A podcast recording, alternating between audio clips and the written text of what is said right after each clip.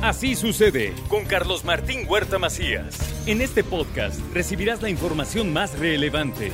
Un servicio de Asir Noticias. Y aquí vamos a nuestro resumen de noticias. Maluma, Alejandro Sanz, Enrique Iglesias, Caifanes, Paulina Rubio, entre otros, se presentarán en el Teatro del Pueblo en la Feria de Puebla 2024. Tendrá un costo de 50 pesos para niños menores a un metro gratis, para adultos mayores con credenciales del INAPAM gratis. Es lo que se presentó ayer, una muy buena feria de Puebla. La Feria de Puebla 2024 sin duda es un encuentro de las familias en un primer término, en donde buscamos que las familias de Puebla sigan viviendo Puebla en familia, se siga compartiendo en familia.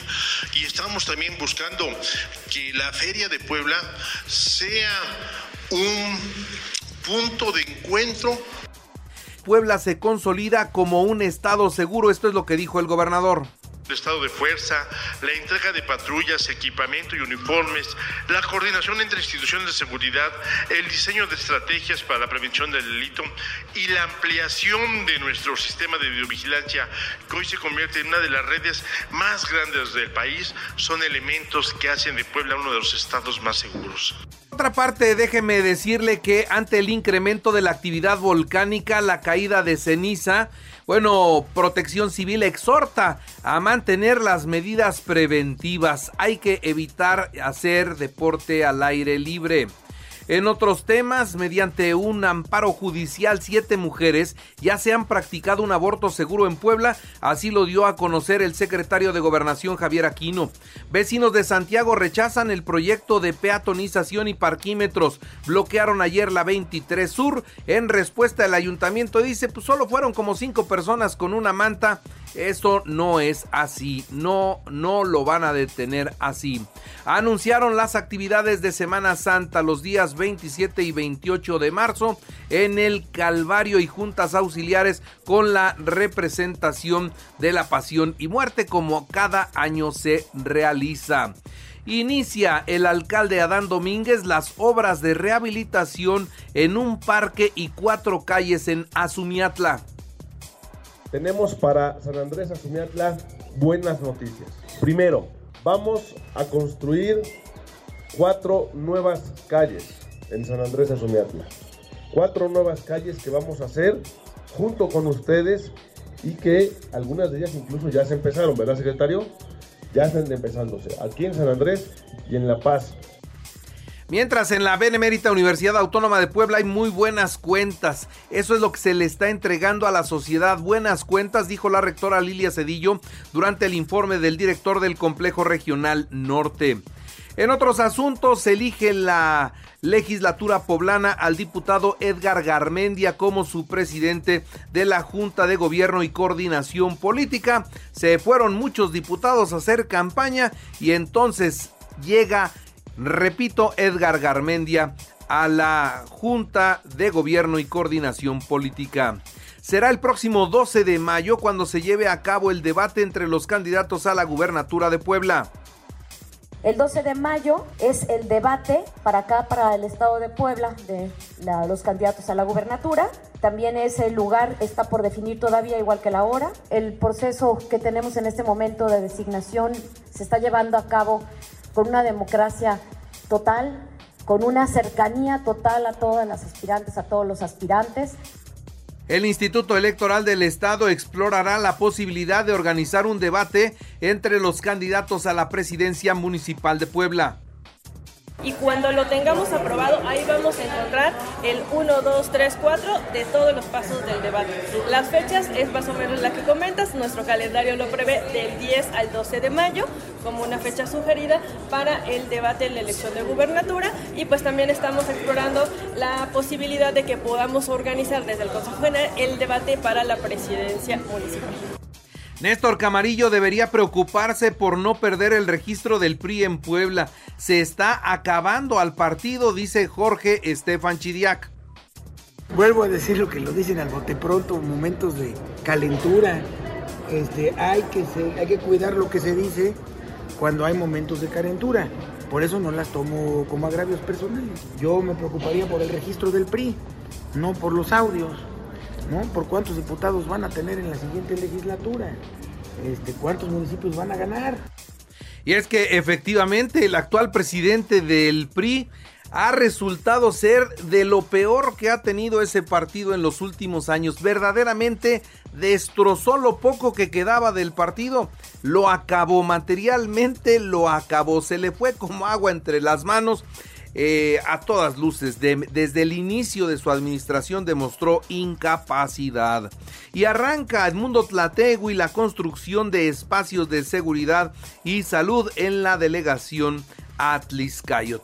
Revisemos la información nacional e internacional. El presidente de la República dijo sobre el caso de los dos candidatos asesinados en Marabatío que hay que cuidar más pero que este no es el peor momento de inseguridad del país. En el 2006 estaba mucho peor, así lo dijo ayer. El INEGI revela estado anímico de la población bueno. Los mexicanos están más felices que nunca. El balance anímico de la población adulta tuvo entre en el mes de enero del 2024 un valor positivo de 6.6 en un rango de menos 10 a 10, el nivel más alto que se ha observado desde el año 2015. Así que a pesar de todos los pesares, estamos estamos bien contentos, andamos bien felices. Bueno, Signa eh, Signalab será la empresa que realice la selección de preguntas en redes sociales para el primer debate presidencial que se llevará a cabo el 7 de abril. El INE ordena bajar spots de Claudia Sheinbaum ante el inicio de campaña. Tiene tres horas para modificarlo, le dijeron. El PRI impugnó alegando uso indebido de la pauta. Y a mí no me guarden tenis fosfo fosfo. Esto es lo que dijo Enrique Alfaro, gobernador de Jalisco, y ratificó que pinta su raya con eh, pues eh, el partido que lo llevó al poder, Movimiento Ciudadano, ahora ya no está con ellos. Berta Alcalde será la nueva directora de El ISTE. Ayer ya fue designada por el presidente de la República. La hermana de la secretaria de Gobernación no llegó a la Suprema Corte, pero sí a la dirección del ISTE los seis meses que le quedan a este gobierno. Aprueban en comisión senatorial aumentar de 15 a 30 días el pago de los aguinaldos. Así que si a usted le pagaban solamente 15 días, ahora le van a tener que pagar 30 cae un 38% las utilidades de Deer Park. Sí, Deer Park, la refinería tejana que compró Pemex, tuvo una caída del 38.7% en sus utilidades durante el 2023. Lo que llega a Pemex, todo, todo lo que llega a Pemex se lo lleva a la fregada, ¿eh? La estimación del crecimiento de la economía para este año, según el Banco de México, será de 2.8% bajaron la proyección que se tenía considerada, lo que nos lleva a tener un promedio en todo el sexenio de menos del 1%. No habíamos tenido este atorón en el crecimiento de la economía del país desde Miguel de la Madrid. Así que Carlos Salinas fue mejor toda esta ola de, políticos fueron mejor para el manejo de la economía nacional. Carlos Salinas, Ernesto Cedillo, eh, Vicente Fox, Felipe Calderón y Enrique Peña Nieto, todos, con todos crecimos más de lo que estamos creciendo hoy. Advierte el presidente de la República a Joe Biden y a Justin Trudeau, presidente de Estados Unidos y primer ministro de Canadá, que si no hay un trato respetuoso hacia México y participan en la guerra sucia donde se vincula Andrés Manuel López Obrador con el narcotráfico, no acudirá a la cumbre de líderes de América del Norte. Y Canadá pues va a ponernos visa de nueva cuenta ante la creciente afluencia de solicitudes de asilo. Nuevamente a partir de hoy en la noche nos piden visa para entrar a Canadá. ¿Quiénes están exentos de presentar visa? Los que tengan visa de los Estados Unidos. Solo quienes tengan visa de los Estados Unidos podrán pasar. Ante esto, el presidente de México habló también de considerar la posibilidad de pedirle visa a los canadienses, ojo por ojo, ¿no? Cuba tendrá un gasolinazo del 500%. Imagínense usted nada más, los pobres cubanos siguen muy mal. En los deportes, Monterrey 1-1 con Tijuana, Tigres 1-0 a Juárez en la jornada 9 de la Liga MX. Atlético de Bilbao y Atlético de Madrid se juegan esta tarde el último pase a la final de la Copa del Rey.